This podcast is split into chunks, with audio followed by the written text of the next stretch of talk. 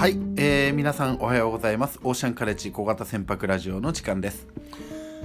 カイとエリの2人が小型船舶の基本をもとに海のこと船のことをあなたと一緒に学ぶ1時間です。雑談と海の歴史ですね。さまざまなことを交えながらカジュアルに進めてまいりますのでどうぞよろしくお願いいたします。学びたいテーマや、えー、体験談も、えー、募集しています。今日のテーマは東京湾を学ぼうということで進めております。今日最終日ですね。えー、金曜日、えとても晴れていて非常に寒い朝を迎えております。えこの週末海に出る方もいらっしゃるんでしょうか。えっとね、まあ海に出る前に、え少しあの天候のチェックであったりとかね、えー、強風が吹く時期でもありますのでどうぞお気をつけください。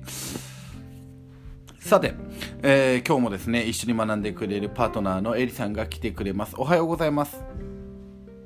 おはようございます。おはようございます。あの早速東京湾の体験談をいただいております。あ嬉しいです僕の方もですね、えーと、リクエストとか頂いてるので後ほどご紹介できればなと思っております。はい、はい、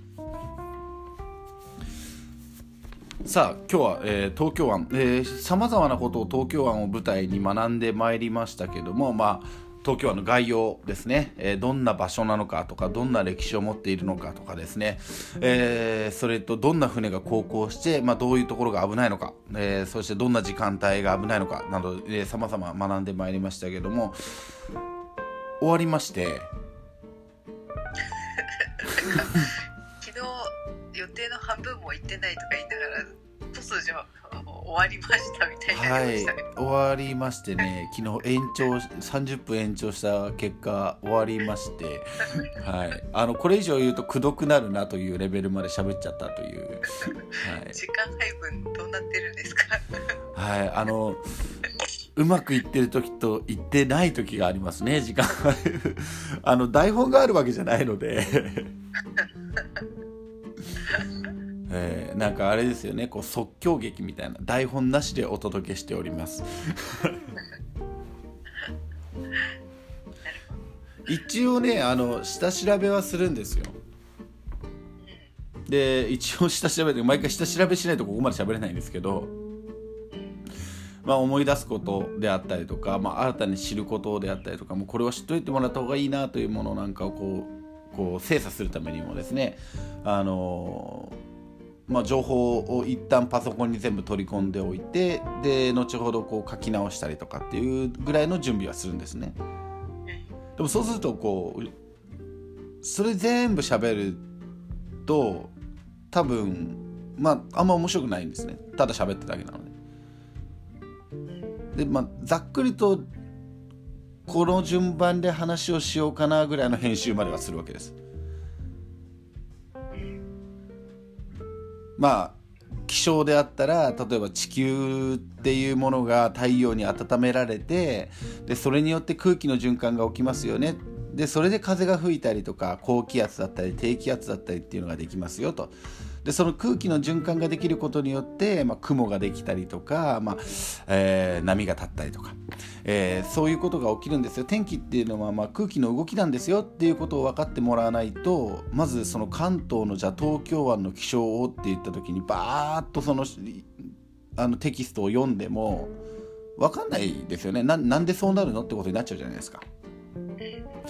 だそれぐらいまで言うんですけどまあ何せ朝あのー、弱いんで弱いんですか？はい昨日そういうことをか喋ってもその大事なですねまずここから学びましょうっていうことを忘れたりしてるのであの話がひっちゃかめっちゃかになっててあれ何から喋ってどこに行くつくんだっけ僕はみたいな。そ んな。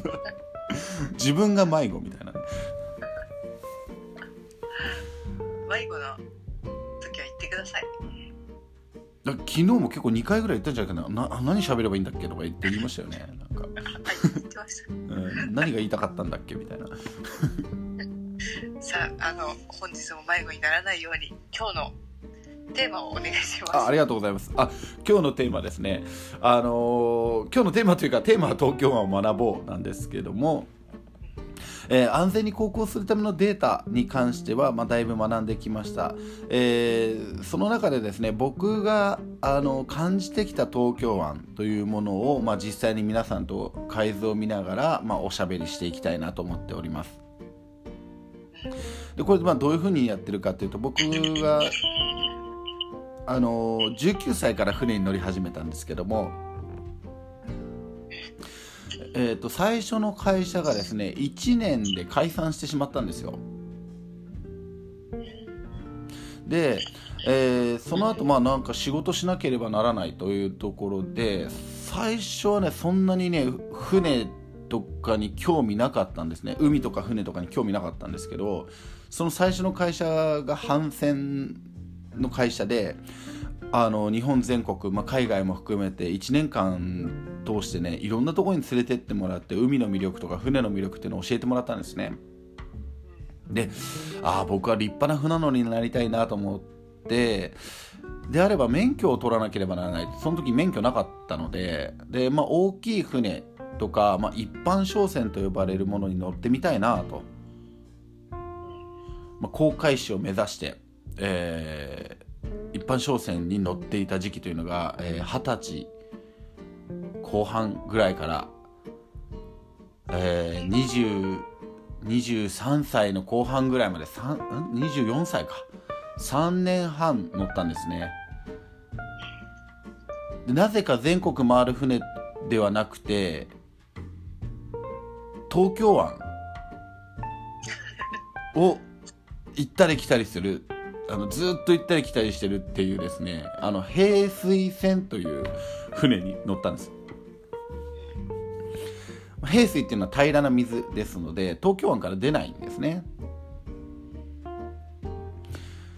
あのそれで電力会社の持っているタンカー船で東京電力の、えー、横須賀火力というのと、えっと、機密共同火力というところに、えー、重油を運ぶ仕事をしてました。で積み地はですねえっ、と上げるところはその2つしかないんですけど荷物を上げる場所っていうのはその2つしか上げないんですけどもいろんなところから、あの油を持ってくるわけです。だ行ったり来たりするって言っても東京湾の中はもうぐるぐるぐるぐるずっと回ってるんですよね。なのであの東京湾の話をしながらですねわー懐かしいなと思いながら、まあ、ずっと海図を見ていました。で、えー、そんなですね3年間の経験を踏まえてですね、まあ、と僕がもし、えー、プレジャーボートに乗って東京湾をに入ったらというところでうんこんなところを気をつけたいなとかこんなところがあったよとか、えー、東京湾ってこんなところっていうのをですね僕の目線から、まあ、船乗りの目線から、えー、お話できたりとか皆さんからの質問等を受け付けたりとかできればいいなと思っております。あのそしたらあれですかねえー、おとといの海保の出してくださってるセーフティー東京ベイを見ながらだと分かりやすいですね。あそうですね。セーフティー東京ベイがあの一番いいかと思いますけども。なぜかね航路高校義務船じゃなかったんですよね。えなんかサイズが小さかったとかですかね。いや長さはねえー、っと400うん？違う。えっ、と759トンか。なので大きかったですよ。だからな70メーターぐらいあったんじゃないかな。70メーターもないか。50メーターを超えてましたね普通に。あれ？50メーター過ぎると航路はい。高校義務船になります義務船じゃなかった？なかったんですよね。平水だからかも。あのどういう理屈なんですか？よくわかんない。航路の裏がこう裏が水道航路であのー、上げるところが久里浜に行くんですよねで浦賀水道航路通っちゃうと久里浜通り過ぎちゃうんですよ。はあはあはあ。あ上げるところ栗浜だったんですか？そうです。だから久里浜に行きますよっていうと航路を途中で抜けられるのかな？でその当時は確か航路を途中で抜けたりとかっていうのはできなかったのかな？えまだそういうのができない時期みたいなのがあったんですか？あできない時期ありましたね。で今は全部 OK になる。第3回放がまだあったんですよ。それわかんないですね。第3回放っていうのがあって今第2回放第1回放第2回放までしかないですよね今ね。って書いてありますね。ね。で今第第3回放っていうのは僕が高校生の時に取り壊し始めてえちょうどねよ横須賀の沖ぐらいにあったんですよねあそうなんですか、はい。小さい岩場みたいなのがあって。うん。でそれをねずっと工事してたんでうん。あのその間はえーっと航路の横断とか今は全然、えーっと 2000, 2000年か2001年とかにえーっとその撤廃さあの廃止されたんですけどずーっと工事をしてたのでそこがあの横断禁止とかあの航路を抜けたり出たりというのがダメな区域制限区域があったんですね。それでうんそれでえっ、とそうかな乗でえっと、特別な特別なというかその、まあ、行き先信号を栗浜にしておくと、まあ、途中あの航路途中で抜けたりとかっていうのが大丈夫だった。じゃああの今あのこのセーフティはい。ーセーフティー東京ベイに乗ってるみたいにこういくつも枝分かれしていくみたいな動きはあんまり許されてなかったってことですか？えっと小型船舶と一緒で結構自由に動いてたっていう感じでしたねイメージとしては。ただその北に登るときは川の流れに沿っていった方がいいのでうん。あのもちろん東京のそのこのこの中野瀬航路浦賀水道航路とか全部合わせて東京中央航路って言うんですけどその航路には乗ってましたね。うん面白いですね。そんなにこのなんていうかこの方走ってってくださいっていうのがそんなに長い歴史じゃないというか実はこう近年。いやえっとまあ常にあの変化はしているんですよね。で AIS がなかったのでまだその頃。だまあ全部旗みたいな感じでですね。結構大変でしたけど平水線って出ないのでその湾から。いろんなこと免除されてましたね。そうかなんかともすると AIS ってずっと昔からあったような気持ちになっちゃうけどそんなことないですよね。あ結構最近の話ですよ AIS がこんなに一般化されたのはね。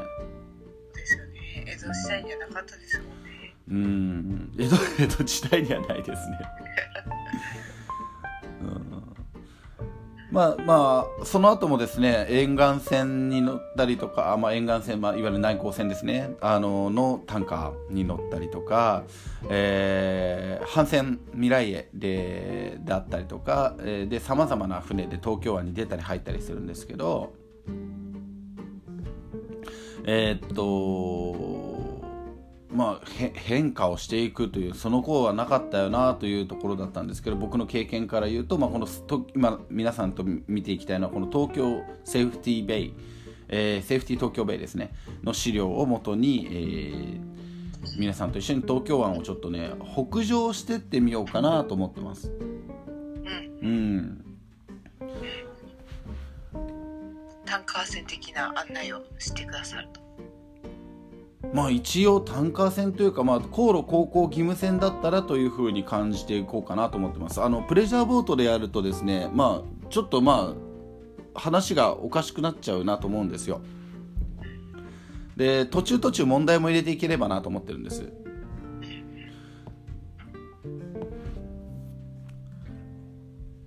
まずですね。あどうぞどうぞ。あいいですか？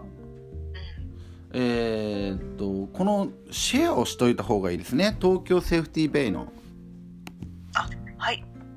おえ願いしーます、はいすいません。ちょっと先にですね。いやこうしてたらこのラッシュ時間帯は何時だよとかはいはい。書いてあったりとかしてすごいいい資料だな。さりげなく書いてる。書いてありましたこっちに。あ書いてあった？はい。なるほど。あの航路の入り口とかに歩行は何時だよあ本当だ。書いてありますね。何時だよってはい、えー今、えートピックスの方かな、えー、とシェアさせていただきました、えー、と僕とエリさんが見ている資料というのがこのと東京セーフティーベイ、えーですね、えーの海上保安庁が出している東京湾に入港する時のあのプロ向けに、まあ、安全を守ってくださいねというところで、えー分かりやすくまとめてくださっている資料があります。でこちらをもとにですね、えーっと今日は東京湾の気をつけるべき場所であったりとか、えー実際に僕がその東京湾の経験を踏まえてこここんな感じなんだよねっていうのを、えーシミュレーションしながら、あのー剣崎灯台と、えー洲崎灯台の変わる、あのー幅リミットですね。えーごめんなさい、ハーバーリミットじゃないですね。えー東京湾の入り口から入っていって、浦賀水道航路を北上する、えーそしてまた南下していくというのをちょっと皆さんと一緒に、えー、海図上でシミュレーションしていきたいなと思っております。さあ、えー早速ですけどもやっていこうと思っております。えー東京、セーフティー東京ベイのですね、1ページ目に書いてあるのがですね、まあ、あのーまあ、16チャンネル VHF ですね。マリン VHF16 チャンネルおよび13チャンネルを聴取してくださいね、えー交通ルール守ってくださいね。入港する前にチェックしてくださいね、えーこれはまあ AIS の行き先信号がきちんと合ってますかとかっていうことなんですけども、えーそういうことをしっかりとチェックしてくださいと。いうことが書いてあるで東京湾入湾時、えー国際信号機及び AIS による行き先信号というところのページが2ページ目にありますけどもこちらが一番分かりやすいかなと思ってます。でこちらを見ながら、えー皆さんと、えー入稿していこうかなとは思っているんですけども。はい。まずですねごめんなさい。そこの次のページの方がいいですね。入湾時のルートと広報ですね。うん青いページの方がいいですね。はいえー東京湾に、え近づいていってですね、まあ、千葉、え房総半島大島の北側を登っていって、え剣崎灯台が見えてまいります。で、え右には立山。で左には三浦半島というところで、えー浦賀水道を見つけてここに入港してきます。で大型船にはですね あのここに書いてありますけどもこれも僕の時はなかったんですけど浦賀水道の前にバーチャル AIS 航路というのが最近でき始めましてあのー AIS とレーダーを組み合わせて今最近見てるんですねみんな。であのレーダーの画面上に AIS が表示されるようになっています。だから船が、まあ、前はレーダーだけだったのであの点が動いてるよぐらいしか見えなかったんですけどそこにあの三角形の表示がされてそれをこうクリックするとその船の名前とか行き先とかスピードであったりとかそのどういう角度で走ってるかっていうのが見え見えるようになってます。で AIS というのはですね自動船舶識別装置ですので、えー自分の船がを登録しておくとその船が、ね、定期的にこう信号を発信して、まあ、自分がどこに行っているかとかっていうのを他の船にこう教えていくっていう共通の,、まあ、あの電波を使った AIS の電波を使った、えー識別装置なんですね。でそこにですねバーチャル的に海上保安庁が設置してくれてるんです V を。3つすごいですねバーチャルでこれね昔なかったからめちゃくちゃ危なかったんですよあないから危ない。んですはい。なんでかっていうとえー、航路って右側通行ですよね。うん。で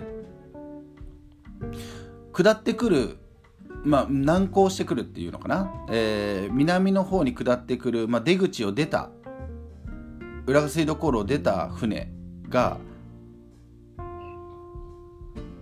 北に行きたい時一回交差するんですよね。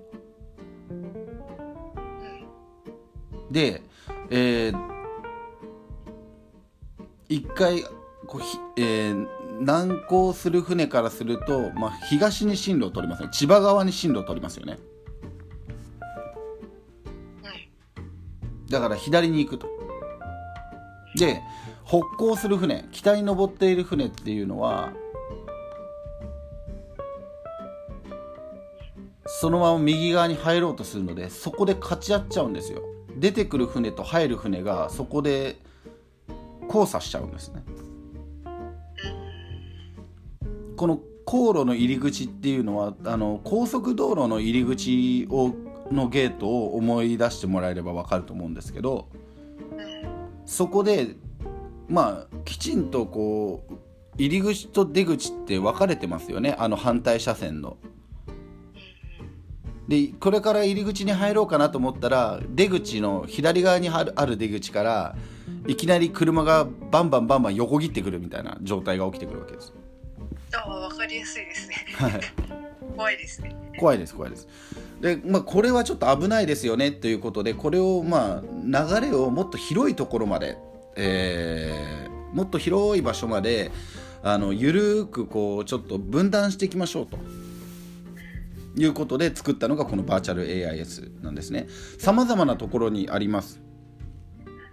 えーっとまあ、混み合うところに大体置いてあるんですけど明石海峡の入り口にもこのバーチャル AIS が置いてあります。でこれもねやっぱり、ね、神戸港とか大阪港に明石海峡を抜けていく船と、えー南側から明石海峡に入る船とが交差するんですねやっぱり。でそれが航路の入り口付近で交差してしまうと危ないのでもっと広いところでやってくれっていうところで広いところまでそのバーチャル AIS の、えー部位が打ってあると。あと最近ではあの大島の南東側伊豆半島と大島の間にもこのバーチャル AIS が、えー活用されたりしています。増えてきてるんですね。ここ数年なんですか？そうですね。有用性ができているとあの試してやってたんだけどあのいいじゃんってことになったみたいですね。なんか僕の場合はなんか現役だった時はまだなんだこのシャラクセモンはと思ってたんですけどなんかまあ実際あるとやっぱり意識しますしそれによって流れができてくるのであのとてもいいですよ。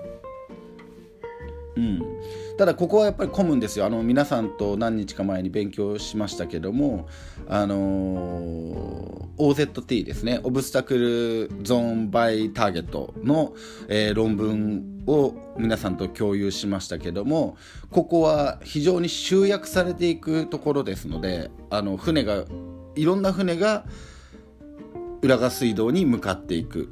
で東京湾からいろんな船が浦賀水道から出てきてそれまではこうキューッと狭いところをきれいに通っていたのに一気にそこから解放される、えーそれぞれの場所に行き始めるっていうところなので、まあ、危ない箇所の一つです。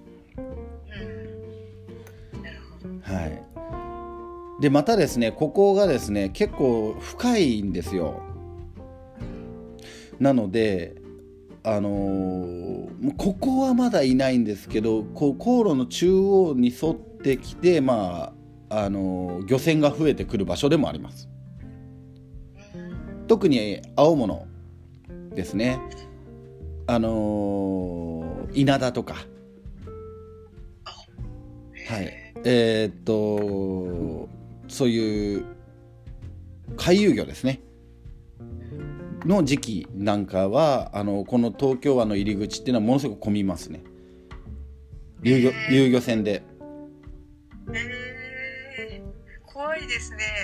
怖いですね。あの遊漁船って結構あの釣らせるのが仕事なのでうん。あの前見てないんですよね。これ漁船の欄で一緒に勉強しましたよね。あの漁船って前見てないで魚探見てますよっていう遊漁船なんか特に見見てないんですよね。前見てないであの魚探ばっかり見てます。そっか海中を見てるんですね。そうですね。で群れを見つけると「はい今下ろして」っていうような感じのご商売ですので。そういう遊漁船が近くにいるときは大型船はどうするんですか？な鳴らしたりするんですか？ああ危ない時鳴らしますよ。うん。鳴らします鳴らします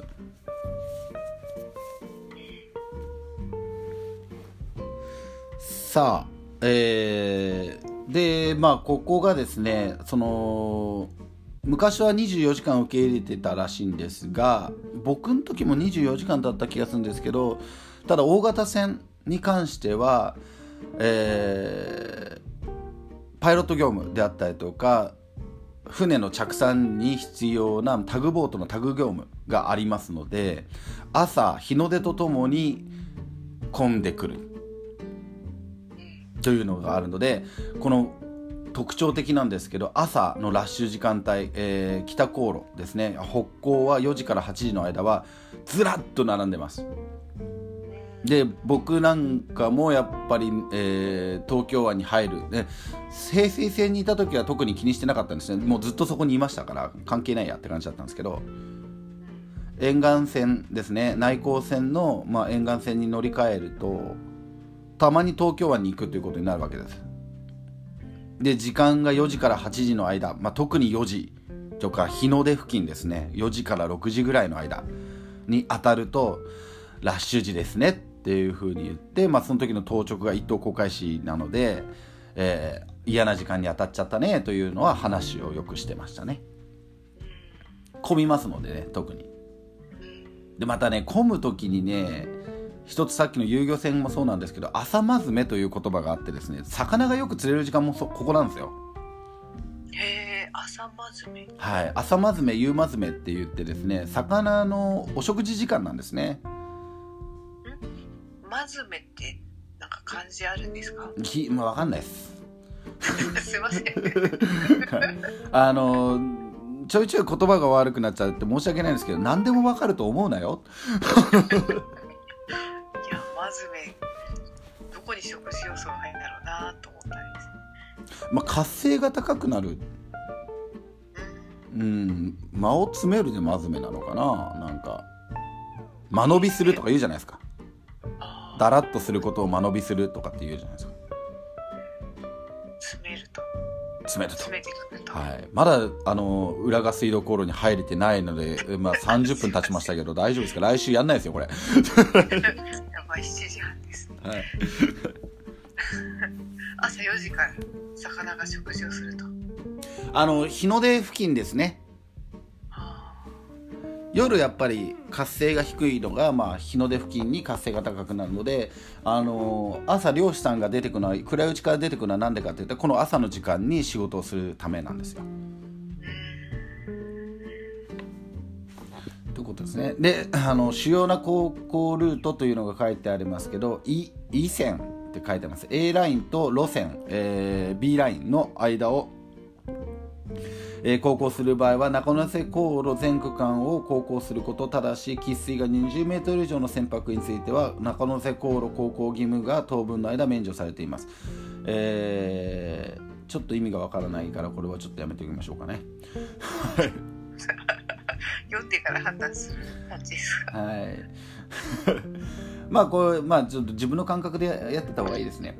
えっ、とここでねバーチャル AIS、まあ、1号2号3号というのがあってで中央 V があります。で中央 V1 番 V って中央2番2番中央3番中央4番5番6番と続くんですけど一番大事なのは中央中央1番 V になります。これ赤白のですねあの中央 V というのは安全水域部位というんですけどここ通ったら安全だよって教えてくれてる。うんなので、まあ、正確に言うと中央部位ではなくて、えーっと安全水域を表している部位になります。ここが安全と言ってくれてると。で赤 V 右側が赤 V ですよね。入港する時って。左は何色ですか緑ですね。で赤はこれ以上は右には行けませんよっていうことなんですよ。で緑はこれ以上左は行けませんよっていうことなんです。で真ん中っていうのは安全ですよっていうことなんです。ただ中央分離になってますからこれ北高と南高を分けてますから中央部位を抜けてあのー南高する、まあ、左側の航路に入ってしまうってことはまずいですよということ。これやっぱ車と同じような感じでこう、はい。のほ北行していくというか北に登っていってうん。左折したいって時に、はい。怖いんですかねこのタイミング。怖いです。あめちゃくちゃ怖いです。ーやっぱああの対向車線がこうパッシングしてくれてよし行こうとかそういうことはない？あーえっとパッシングではなくてあの無 無線でやり取りします。あ無線で。はい無線でやり取りします。例えばですねえっとまあこう皆さんがいらっしゃるので皆さんのお名前をちょっとお借りしていいですかね？はい。すいません。皆さんのお名前を勝手にお借りすることをお許しください。えー、海丸が北行していきますよね。航路。で南行してくる襟丸。でその後ろにですね、えー、坪丸美穂丸迫田丸が来るとすみますよね。で、えー、襟丸に続いてこうずっとこう皆さんが来られると。で茶碗丸さんの後に秀丸さんがいて、えー、達明さん丸がいると。もうこれどうやっても左に行けないと。横須賀行きたいんだけど左に行けないと。そんなに混んでたらいけないですね。そうもうずっともう実際全部もう5席な6席並んじゃってると。ただ秀丸さんと茶碗丸さんの間が少し間が空いてんぞっていうことはなんとなくレーダーでわかると。でレーダーで分かった場合は秀丸さんを呼ぶんですよ。僕が「こちらは海丸です。秀丸さんいかがですか?」っつって「感動ありますか?」って言って「はい感動ありますよ」っつって。で今現在僕あの浦賀水道航路北行してる海丸です。って言って。で、まあ、浦賀水道航路南行している秀丸さんっていうふうに呼ぶわけです。あの茶碗丸さんの後続いてますけどちょっと僕あの茶碗丸さん通り過ぎた後すぐに秀丸さんの前あの通り過ぎたあの北に行きたいんであの左に行ってですね航路左にそれてあの前横切りたいんですけど大丈夫ですかと。言った時に秀丸さんが「いいよ」とか「悪いよ」って言うわけですよ。いやーちょっと無理っすねと。もう逆にもう達明さん丸が滝あた滝あた達明さんがもう後ろにいるから逆にもうスピードを出さなきゃいけないんだと。うーんこれから出していくと。そうそうそうそう。なんていう時もあるわけです。っていうのがあってもう船っていうのはスピードをアクセルみたいにブーンってやったらブンって上がるわけじゃないので。うん。あのちょっと無理ですね。とか、えーあいいよ。僕の前通ってもいいよ。でじゃあスピード落とすわって言って達明さんにも達明丸さんにも言っときますわと。っていうことが起き起きるわけです。おその場合はずーっとこう後ろに並んでる船が自分の後ろの船に自分の後ろの船にって伝えていくようになるんですかね？いや、えっと、それを全部聞いてるんですよ。みんな。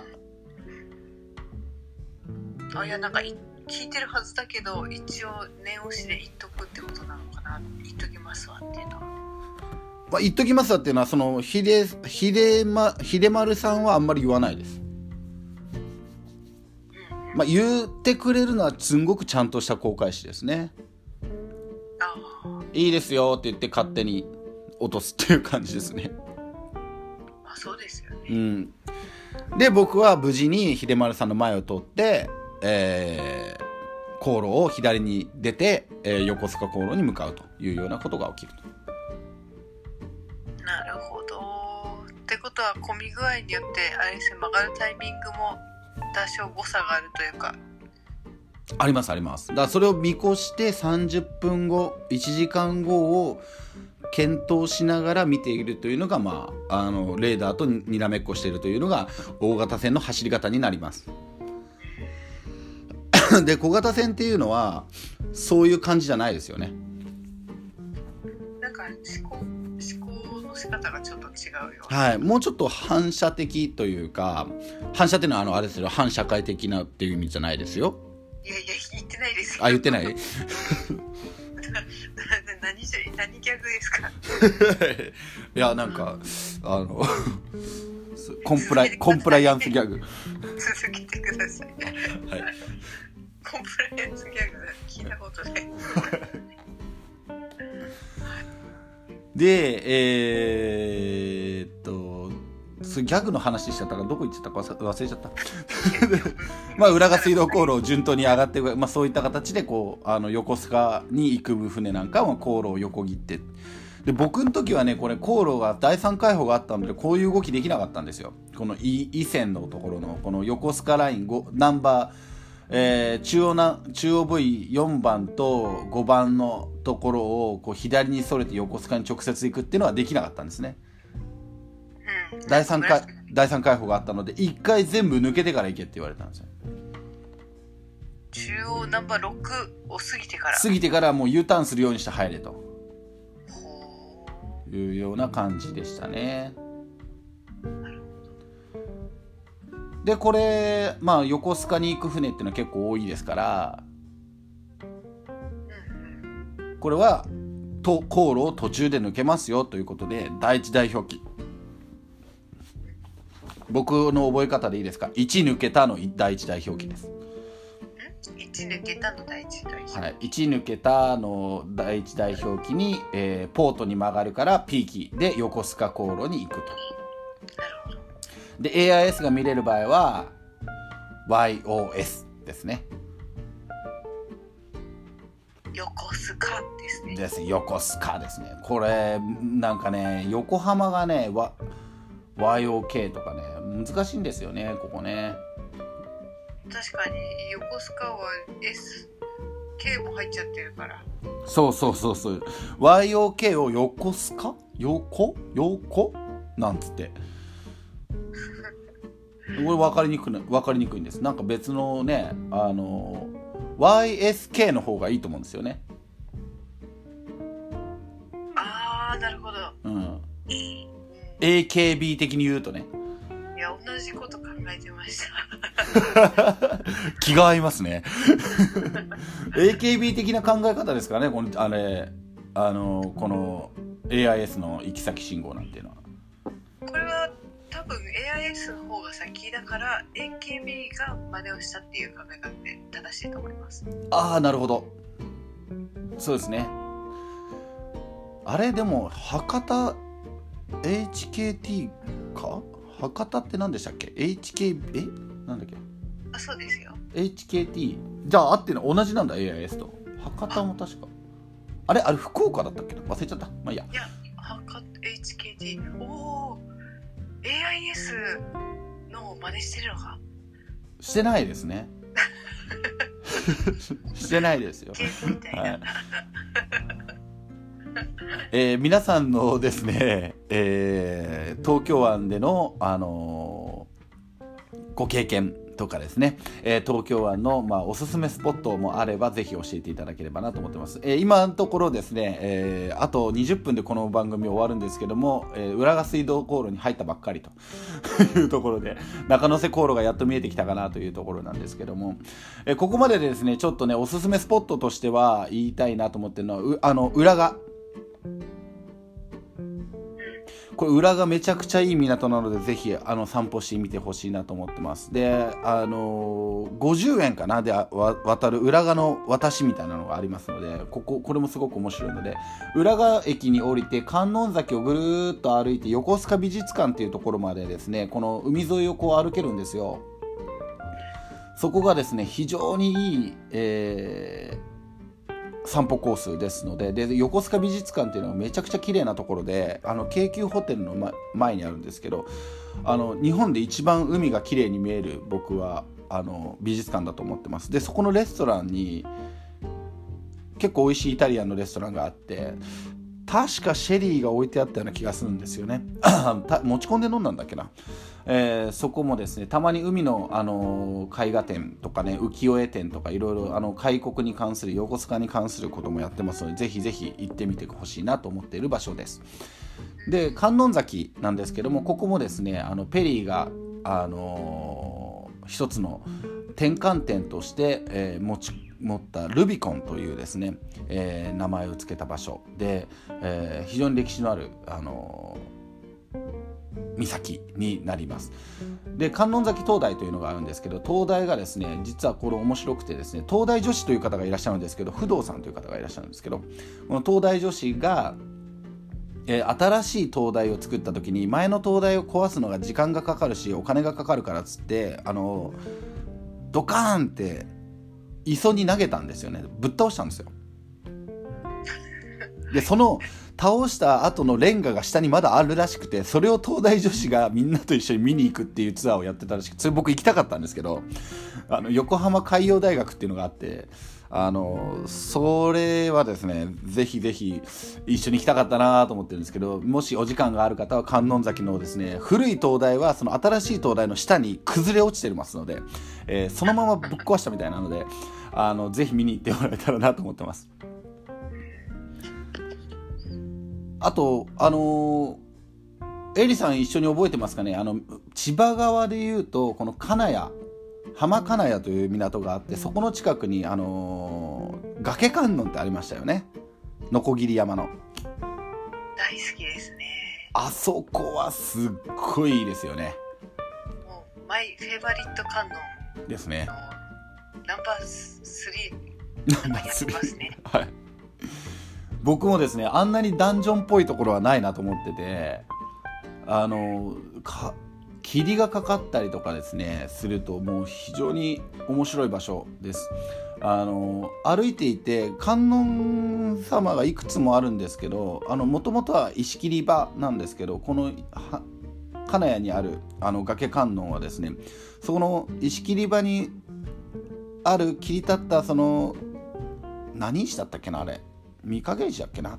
かなんかを取る、えー、時にそのまま観音様を彫ったというとこなんですけどあのぜひ行ってもらいたいですね。あのなんつったらいいのかな？本当自分が RPG の主人公になってダンジョンに入っちゃったっていうような世界観で狭い道を行くといきなりめちゃめちゃでかい観音様が出てきたりとかしますんでえー、すっごい面白いからぜひロープウェイを使ってもいいんですけど歩いていくのが面白いかなと思います。歩いてた方がいいですね。そうですね。えー、そんな、えー、面白いですねところを左右に見ながら、えー、浦賀水路航路を登っていきます。第2海堡、えー、ここがですね東京湾でいうとかなり、あのー、中心大事なポイントになります。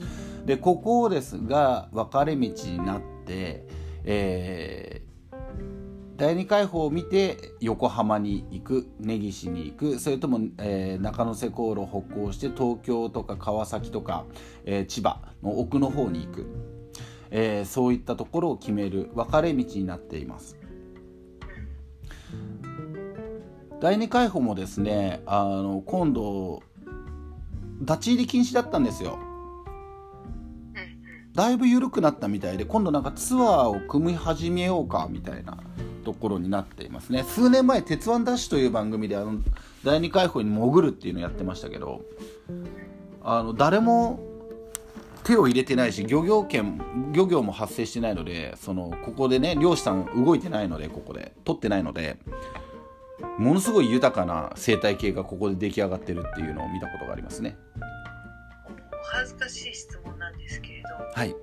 普段どういうふうに使われてるんですか？あ普段ですねここあの訓練で使われてます。うん。あの船乗りのですねえっと危険物のえー僕らタンカー研修って言ってたんだけどな本当なんなんだっけ？タンなん危険物。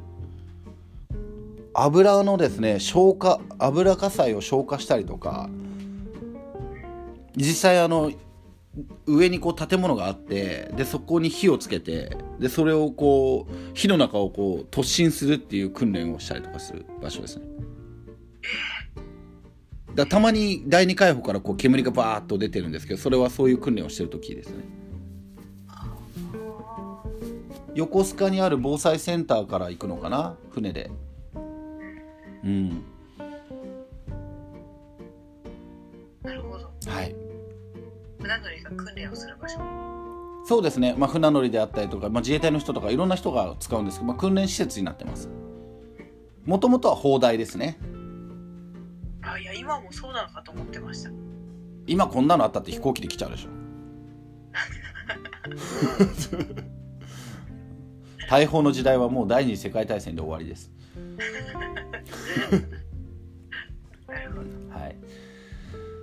さあえーっとまあ横浜に入る場合ですね。横浜に入る場合っていうのはこれ一番実は気をつけなきゃいけないんですよ。上の方の資料に行ってもらうとちょっと分かりやすいと思うんですけど横浜は AIS で YOK というふうに書いてあるんですけど行き先信号がありません。横浜に行く船って旗上げてないです。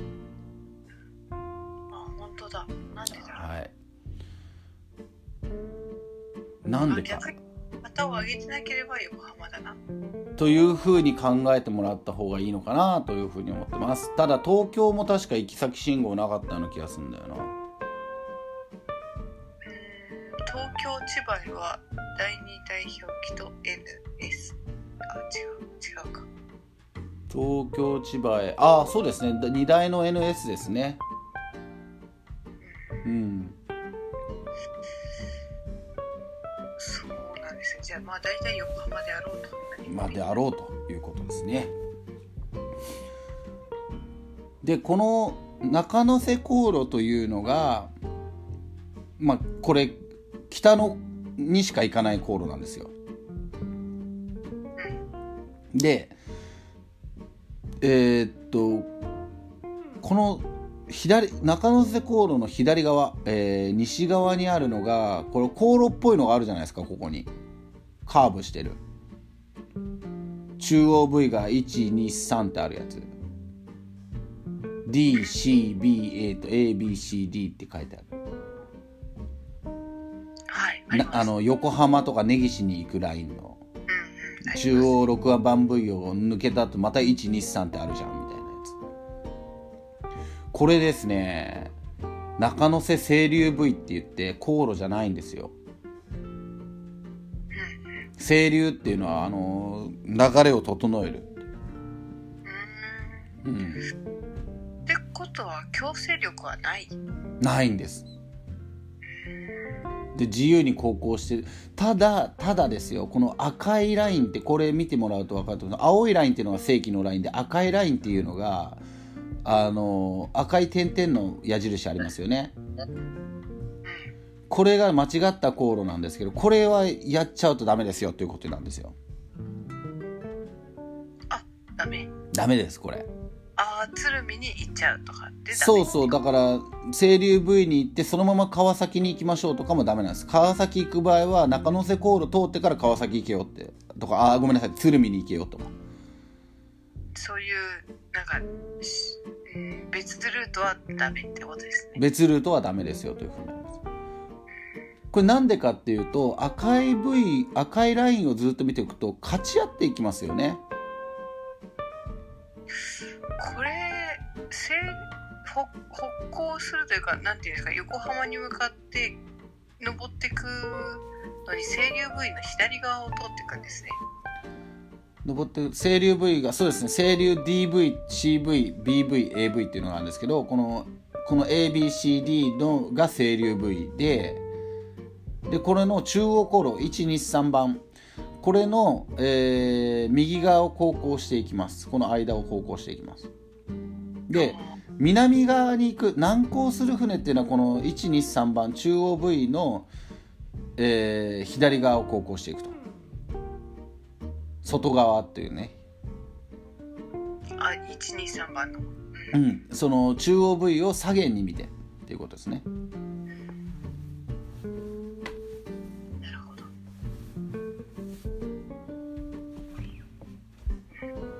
はい。まあちょっとした航路みたいになってますけども、まあいろんなところに行く船が多いので、まあここは結構混んでますよということになります。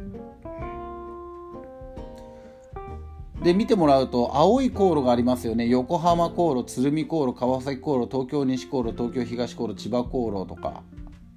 市原航路姉崎航路、えー、なんだこれ。読めない。で木更津航路富津航路と。この航路はですねあのー海上交通安全法ではなくて高速法に定められた航法に航路になりますでここの航路中野瀬航路と浦賀水道航路っていうのはマーチスで海上保安庁が管轄してくれてるんですけどもこの鶴見航路とかっていうのはポートラジオが、えー管轄してるので、まあ、通報する場所は違ってくると。で、えー浦賀水道航路とかで困ったことがあったとか先ほどねちょっと航路出たいんだけどとかあの秀丸さんに避けてもらえないんだけどとか、えー避けてもらえたとかですねいろいろあると思うんですけどその時ちょっと言おうかなと思ってたのがあの困ったらこの浦賀水道航路中野瀬航路で困ったらマーチスに相談してくださいということです。マーチスに相談してくれればあの教えてくれます。こことここの間でどうですか？とかあの調整しますよとかっていうのが言ってくれますんで。マーチスっていうのは何かの略でしたよね。マリなんだっけ？マリ多分マリあのマリマリタイムだと思いますけどね。マリタイム。ちょっと調べましょうか。マーチスの略なんだっけな。完完成みたいな感じで考えたらいいんですかね。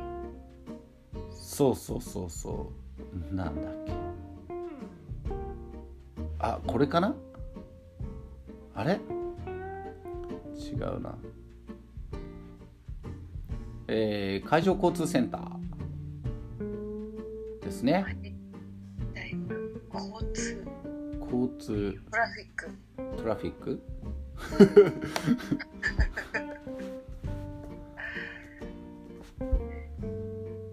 あ、ま、 Marine Traffic Information Service、Marine Traffic Information Service、うん、でマーティス。C はじゃあ TI ってことですか？TI ですね。マーティスですね、マーティスですね。英語はですね Traffic Advisory Service Centerこれね完成を受けてるっていうことを僕たちは言ってたんですけどあのね勧告までしかおすすめまでしかしてくれないんですよね。マーチスって実はね。強制力がないんですよ、そっかそっか。うん、そう言われてみるとそういう喋り方されてますね。そうです。あのすごい強くね「これは勧告です!」とか言って言うんですけどなんかすごい怒られたような感じするけどあれおすすめされただけ？みたいな。あ強く言われます。よ言われますよ。よく言われますよ。よく言われてました。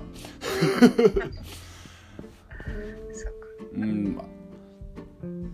さて、えーまあ、中野瀬航路を北に登っていくと、まあ、ここからは風の塔が見えてきて、まあ、と右側に海ほたる東京アクアラインが見えてきますね、まあ、結構広い海域がここから広がっていきます。わーっと広くなります。東京湾の北側っていうのは結構広くてですね、あのーゆったりとしてます。やっぱりこう航海士としてもこの広いところに出た時はちょっとホッとする感じですか？あしないですね。東京湾にいる間はずっとしないですね。広いということはどういうことかというと管制が効いてないので縦横無尽に走ってきますなのでまああの行き合い関係が複雑になってくるということですね。はい。それと東京湾のこのアクアラインより北っていうのはあの病白地になってるんですよ。だから台風の時なんかもここゴチャーっていう船いるんですよ。あものすごい船います。でしかも浅いんですよ浅瀬があるのでもう千葉行く時なんか千葉航路のですね、えー付近の海図がもし見れるようでしたらぜひ見てもらいたいなと思うんですけどめちゃくちゃ浅いです。で千葉航路の時しか多分あれかな千葉とあと船橋の辺りはもうその航路しか走れないですね。あと全部2メーターとか。2メータうんそんなもんですね。ー春節が必要ですかね。あずっと春節してますよだから。うん。ってことは結構川の流入が強いってことなんですかね。川あそうでしょうね。そうでしょうね。その近くにあるのがえーっとよいしょ。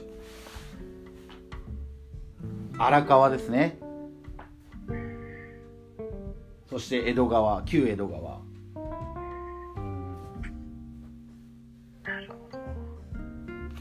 まあ、東京湾の辺りなんかはものすごく浅い東京港東京区の辺りなんかはものすごく浅いですね。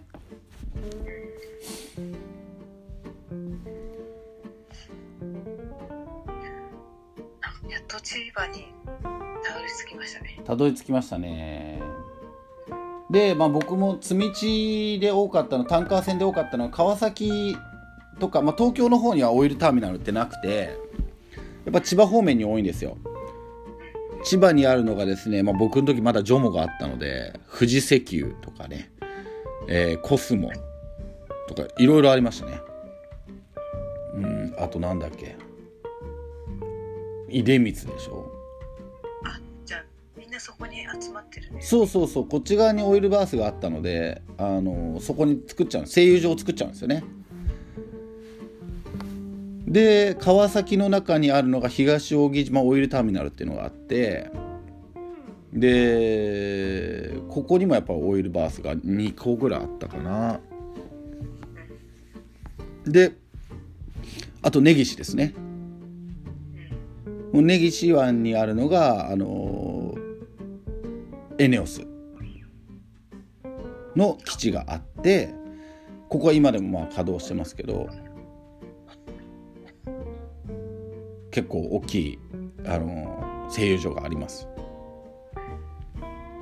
で木更津の方とかあの富津の方とかっていうのはこれ何があるかっていうとあの新日本製鉄のあの鉄鉱石を上げる場所があるんですよ。でこっちが今だから鉱石船とかね大きいそのまあ鉄鉱石を運んできた船とかっていうのはこっちの木更津の方とかに行くと。あと東扇島にも鉄鉱石が JFT があったので、えーそこにも上げていきますかね。なんかそういう目線で見るとあのちょっと川みたいに流れているその船の流れっていうのを把握しておくと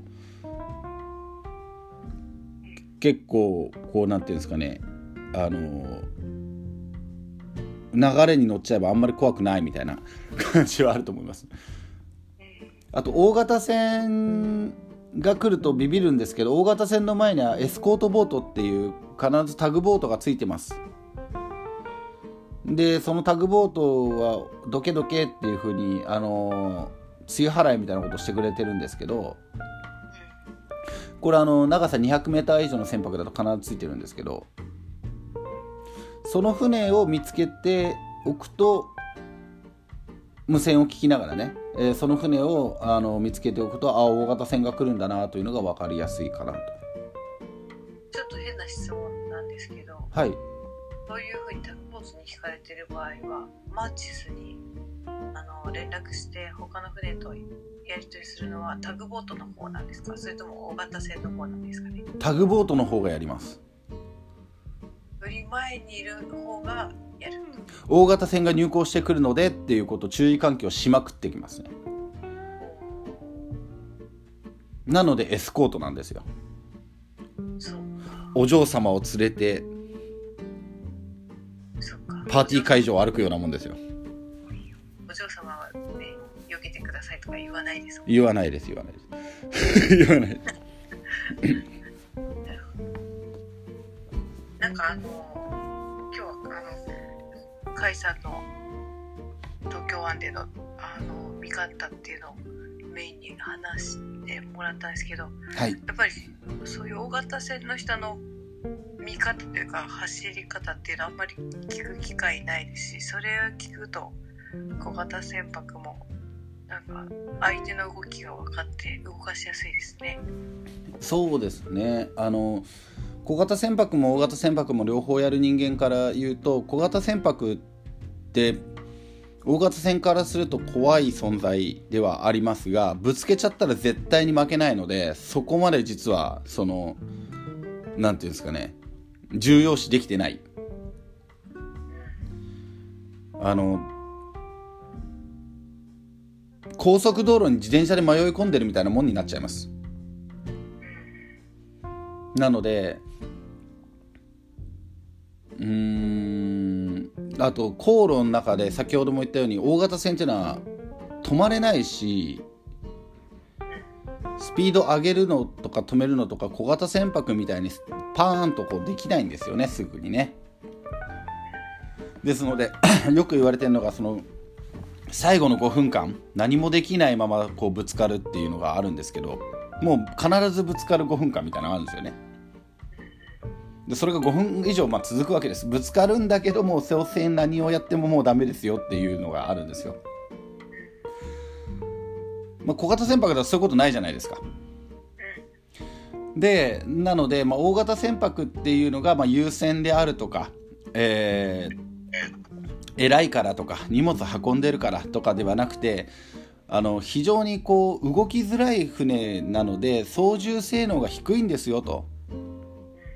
であの走ってる船の人間からすると気づいてるけどもどうしようもない逃げあのに避け切ることができないという船なので小型船舶の方が避けられるから避けてあげてくださいねというような感覚ですね。海の上のルールっていうのは何回も言いますけども弱いやつがメインなんです。なので操縦性能が高い小型船舶というのは立場は強い方なんですよ。なので避けてあげてくださいと。性能がいいんだから避けてあげてねという感覚になります。決して大きいからまあ言い方としてはねほらどけとかねあのなんかねあの小型船どいてくださいみたいなねすごく強い言い方になっちゃうんですけどあの船乗りって言葉悪いですからなっちゃうんですけどとか言って。あのまあそこはちょっと皆さんご理解をいただきながらあのうまくやってほしいなと思っております。なるほど。うん。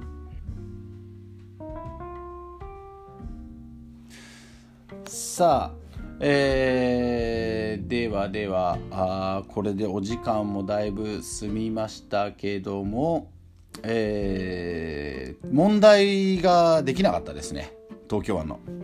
私はいただいた体験談を最後に読みたいなと思ってます。あそうですね。僕もいただいてるお手紙がありますのでそちらの方をえーちょっと読んでいこうかなと思っております。えー、っと叩屋さん、えーからいただいております。リクエストの、えーお手紙いただいております。ありがとうございます東京湾でボートに乗ったことがないですが一度隅田川を登ってみたいと思います。さて本題ですがあ本題こっちなんだ。あ隅田川を登ってみたいっていうのが本で本題なのかなと思って隅田川いいですねっていう話をしようかなと思ってあの隅田川行く場合はですねぜひあの首都高の下っていうのがあるんですよね。その日本橋の方に行くルート。これ面白いしあと小名木川ですね、えー、こちらもですね非常に情緒があります。あのー、ぜひ行ってもらいたいなと思ってます。僕の大好きな水路ですね。実はでも船で行ったことはなくてあのずっと自転車で回ってたんですけど 美味しいお蕎麦屋さんがたくさんありますので、はい、あの昔東京に住んでた時はそう自転車でそこをぐるぐるぐるといつも回ってましたね。おそお蕎麦屋さんを目指して。えー、さて本題ですが、すいません、達明さん。すいません。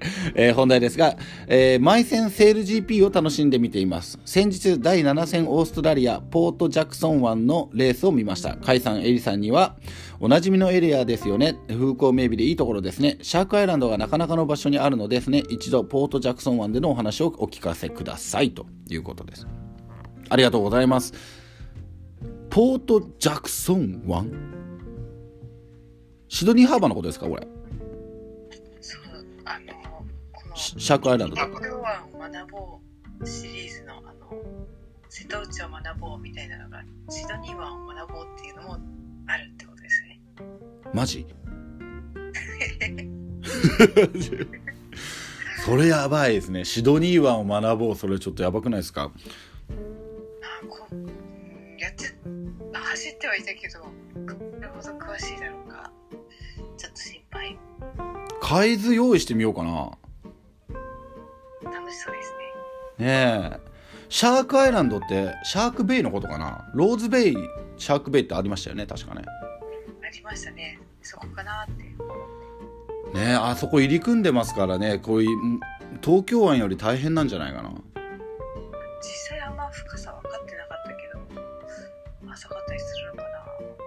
でもいいとこですよね。東西に伸びてて全くこう何ていうんですかね L 字を反対にしたような湾じゃないですか。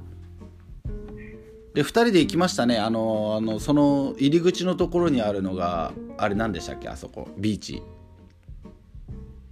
あ問題じゃなくて。ボンダイだっけな？ボンダイはもう一つのビーチだったようなあるんですよね。あのシドニー行った時一回みんなでシドニー行きましょうね。もうぜ案内しますよ。本当に。美味しいビールを美味しいビールが飲める場所いっぱいありますんで。ビール美味しいですね。そうですね。であの僕たちが働いてた、まあ、エリさんと僕はあの同時期には働いてないんですけどもあのまあ、僕らがその関係があるそのシドニーハーバートールシップという会社なんですけど、あの基地がですねコカトゥアイランドってコカトゥってあの鳥の名前なんですけどあのオウムです。コッカトゥっていう。あの白いあの海賊の肩に乗ってるやつありますよね。あれがコカトゥなんですけど。コカトゥアイランドっていう無人島に船を置いてるんです。でそれがですね世界遺産になってるんですよ。でその無人島自体がね。でなんで世界遺産になってるかっていうと産業遺産で、えーと島1個全部造船所なんですよね。でそこにキャンプサイトがあったりとか昔のドックがあったりとかするんですけどそこに船止めてるんです。今でも止めてるのか分かんないですけど。でそのちょっとあのシドニー湾を学ぼう。やっていきましょうよ。やっていきますか。じゃあちょっと今魅力を10分ぐらいで語ろうかなと思ったんだけどそそういうのもやめてじゃあ。ちょっとこのまま語りきってあ終わったってなるのかなと思う。じゃあシドニー湾を語ろうちょっとやりますかね。あの学ぼうだとちょっと難しいと思うんで僕も教えられるほどないんであのお伝えできることが魅力を語り尽くすシドニー湾の魅力を語り尽くすみたいな1時間があってもいいかもしれないですね。なんか小型船舶ラジオですから小型船舶でまあいつかこんなとこ後悔してみたいなっていうのもあってもいいと思うんですよ。ああいいリクエストいただいて来週じゃあやりましょうかね。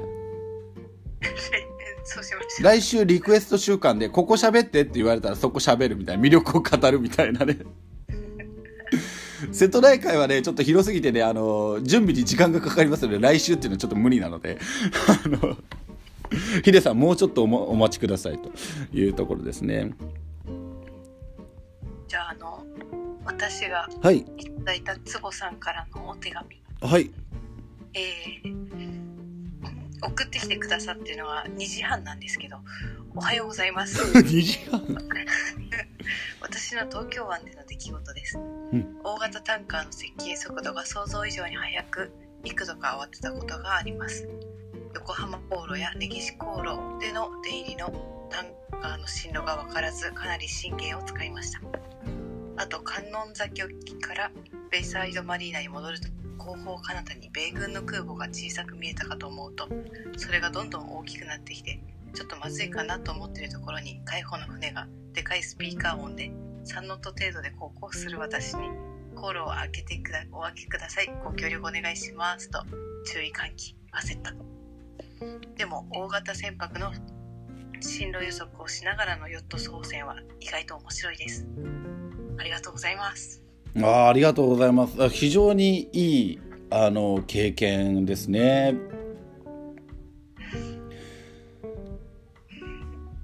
なんか3ノットで走ってる坪さんにこう注意喚起をされに来てるっていうのはちょっと想像するとちょっと、まあ、面白いって言っちゃ悪いのかもしれないですけど そうですねちょうど同じようなですね同じようなというかですねあの良いタイミングでいただいている、えー、ひろさんからおあのお手紙もいただいておりますおはようございます。おはようございます。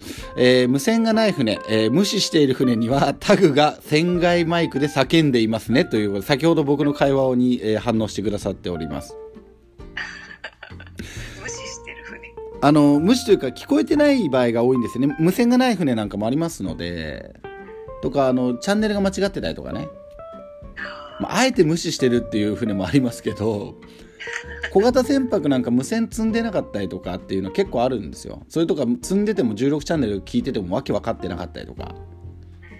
16チャンネルってね、なかなか解読する、僕らなんか慣れてるから、ああ、こうだなとかってすぐパッと頭浮かぶんですけど、あのー聞いててもわけわかんないですよって言われたことはありますね。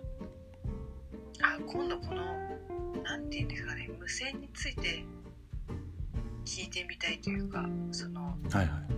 え今あのお答えいきたいいただきたいってわけじゃないんですけどはい。そもそもなんで16チャンネルに合わせるのか16チャンネルなのかとかはい。なんかさっきのセーフティー東京ベイにまたは13チャンネルって書いてあったんですけど、はいはいはいはい。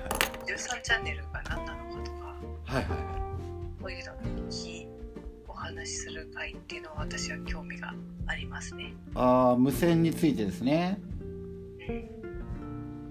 了解です。じゃあ、マリン VHF も、まあ、ちょっとメメモしておきますね。はい。えーマリン VHF についての回もちょっとやりましょうというのと、まあ、シドニー湾もやりましょうということですね。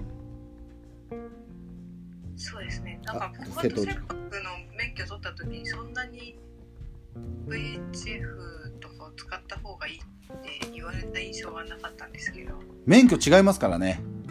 そうですよね。場所によっては東京とかでセーリングする人はしてた方がいいですよね。あ、もう絶対あった方がいいですよ。だからそういう会があってもいいのかなと。うんですねそれは確かにそう思いますねあの VHF が聞こえるようになってくるとなんでしょうねうんまあ無線の趣味持ってる人いるじゃないですか。それぐらいねあの手に取るように状況が分かるようになってきたりしますよ。まさに耳ですね。だ僕暇あのなんていうんですか観音崎であのピクニック自宅をして椅子を置いてテーブル置いて無線を聞きながらああの船だよとかっていうのやりたいなと思ってますけどね。やりたいですね。やる？あったかくなったらやろうか。あのマリン VHF 持ってあの聞くだけは大丈夫なんで。なんかこう、ちょっと美味しいものと、いいね。美味しい飲み物を用意してみんなで。わあいいね。あやろうかちょっと。ちょっと小高いところに行ってあの船だよなんつってね。あ面白いのがね昼間なかなか聞けないんだけどまあひりほさんなんか多分すっごいわあのわ今笑ってるからと思うんだけどあの喧嘩してる船とかめちゃくちゃ面白いですよ。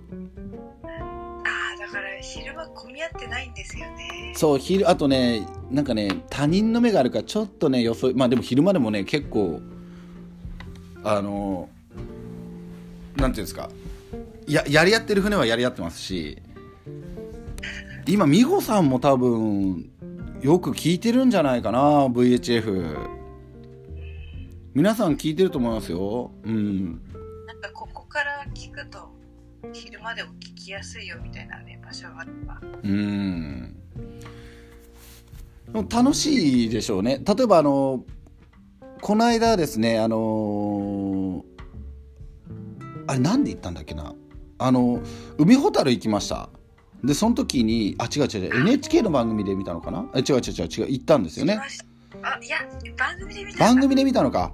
番組で見た NHK の番組見たんですけど海ほたる行ってそしたら航空無線ですね。を聞きながらあの離発着を羽田の離発着と成田の離発着かな？をずっとこう完成完成というかその聞いてる人がいてなるほどね。そういう楽しみ方あるのかと思って。これ海でやったら面白いかなと思ってですね。すごいね。アンテナ長く伸ばして聞いてらっしゃって。聞いてましたね。あれ昔僕じじあのー実家が東京にあった頃なんかあれ海ほたるなかったので城南島っていうところがあってですね。羽田空港の向かいにあるんですけどそこに行って聞いてる人はいましたね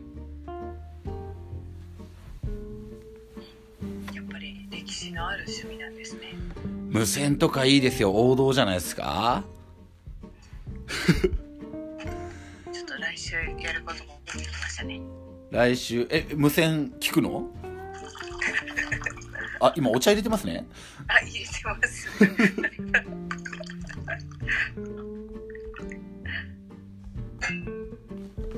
イベントちょっとね無線のイベント面白いかもしれないですね。無線イベント使い方。うんあの法的にはですね大丈夫なのっていうふうに考えてらっしゃる方もいらっしゃる。ね詳しい方なんか思ってるかもしれないですけど発信をしなければ聴取先はあの大丈夫です。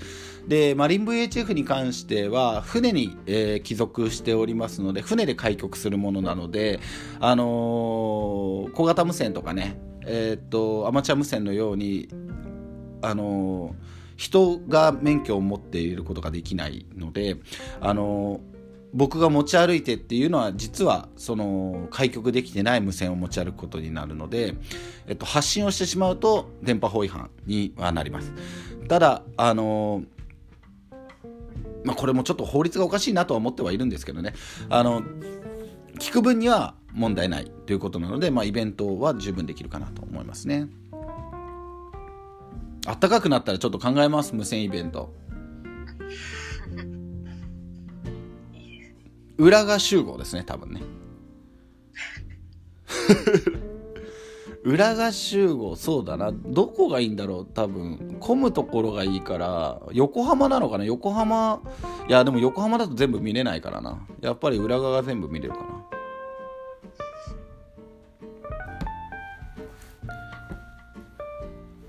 さあえー、とそれでは皆さんありがとうございます。今日も20分ぐらいオーバーしましたけどもこんなところですかね。まあ来週の、まあえ引き続きえーっとリクエスト、えーこんなこと喋ってよというのがあればぜひぜひ、え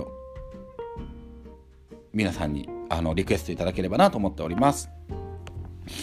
で、えっとまあ、問題とかねの方もあの順次進めていこうと思っておりますのでぜぜひ、えーっとここが学びたいというのがあれば、えー教えていただければなとか思ってます。エンジンがわかんないよとか、えー船の広報ですねがわかんないよとか、えー、10日について知りたいであったりとかあの小型船舶に関することだったら何でも、えー僕たち、えーお答えできることがあればお答えしていこうと思っておりますので、えーどうぞ、え引き続きよろしくお願いします。こんな感じでね楽しく進めていきますので、えお時間ある時に聞いていただければなと思っております。それとあとポッドキャストですね、えの方に投稿しておりますので、え後ほど、えークラブハウスを聞いてくださってる皆さんはそのままクラブハウスでもあの録音が聞けると思いますし、えーポッドキャストでお聞きの皆さんは、まあ、投稿していただいたものを聞いていただければなと思ってます。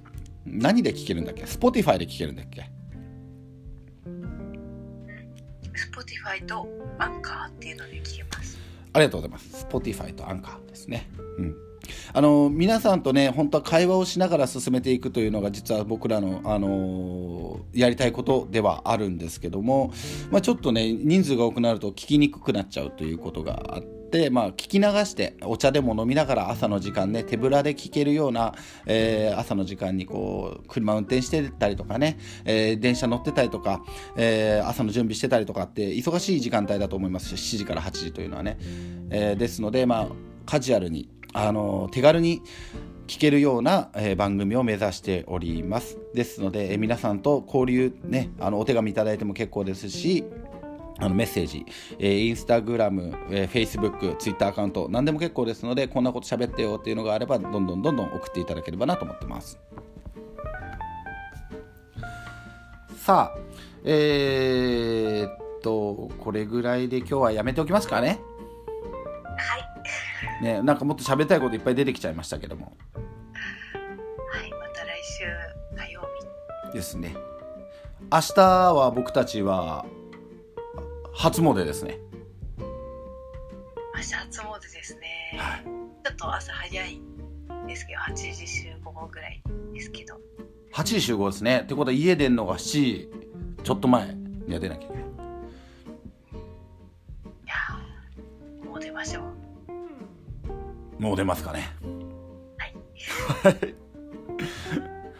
えー、久しぶりの、えー、久しぶりのというか、名古屋港でのね、久しぶりの航海、えー、今年一発目の航海ですので、えー、非常に楽しみにしております。中でもね、あ、ここで参加してくださって皆さんでもお会いできる方がね、ねいらっしゃると思いますので、ぜひぜひ、えー、と思っております。お会いできるのを楽しみにしております。それでは、皆さん良い週末をお過ごしください、えー、ありがとうございました。お聞きいただいて。皆さんまた来週、えー、公開の様子なんかも含めてね、えー、お伝えできると思います。それでは、えー、良い一日をお過ごしください。それではさようなら。